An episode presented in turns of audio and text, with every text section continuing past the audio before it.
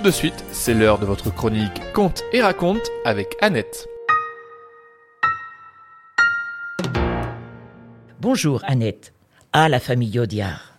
Jacques, le fils, célèbre réalisateur qui caracole au box-office du cinéma avec des réalisations comme euh, Un prophète de Rouillé d'Or et qui engrange des distinctions Palme d'Or, César du meilleur film et ce que j'aime, moi ce que le mot que j'aime est tout quente.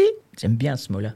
Mais n'est pas lui qui m'intéresse aujourd'hui, mais le père Michel Audiard, scénariste, réalisateur de films, écrivain et chroniqueur de presse, mais c'est en tant que dialoguiste qu'il est entré dans la postérité, grâce à son sens du bon mot, de la phrase qui percute et des dialogues qui claquent. On lui voue un véritable culte populaire.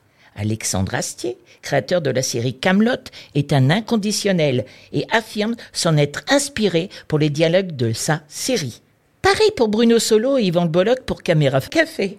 Même José, dans Scène de ménage, s'est lancé dans l'exercice en parodiant à l'infini, sous l'œil excédé de Liliane, la fameuse phrase tirée du film Le Pacha, quand on mettra les comptes sur Orbit, t'as pas fini de tourner.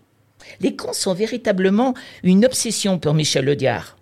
Dans les tons Tonton Flingueur, il dit les cons, ça ose tout. C'est même à ça qu'on les reconnaît. Dans son livre, Audiard par Audiard, faut pas parler aux cons, car ça les instruit. Et, et celle-ci aussi, un intellectuel assis va beaucoup moins vite qu'un con qui marche. Et ça, c'est tiré d'un taxi pour Tobruk.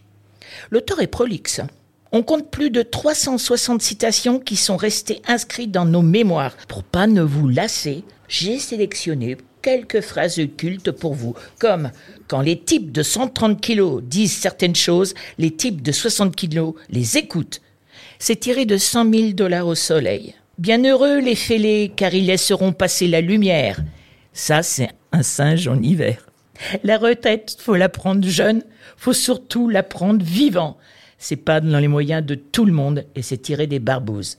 Merci, monsieur Audiard. Vous êtes rentré au panthéon des dialoguistes pour notre plus grand bonheur.